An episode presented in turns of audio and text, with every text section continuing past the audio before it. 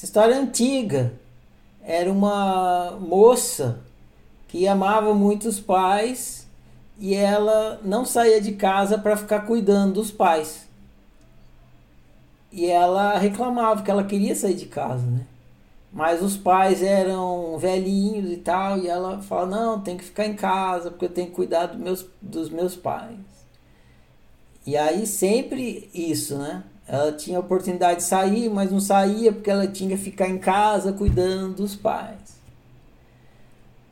Aí um dia ela pegou, ela queria sair, ela falou: Ó, foi conversar com os pais dela.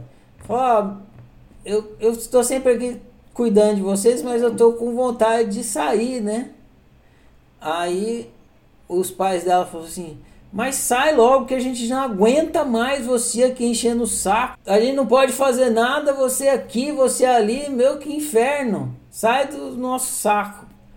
Ou seja, ela achava que estava ajudando os pais, só que ela estava infernizando a vida dos pais e e, e, atrapalhando a própria porque ela queria sair, mas não ficava ali porque queria ajudar os pais. Mas estava todo mundo equivocado aí na história.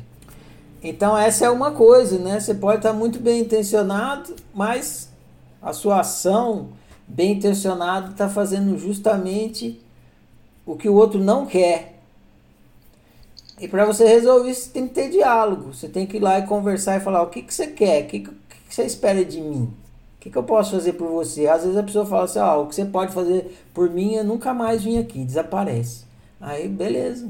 Muitas vezes você não quer o que a pessoa quer, ou seja, você não quer ajudar a pessoa, você quer fazer o que você quer e você chama de ajuda, e não é. Então é por isso que precisa do diálogo.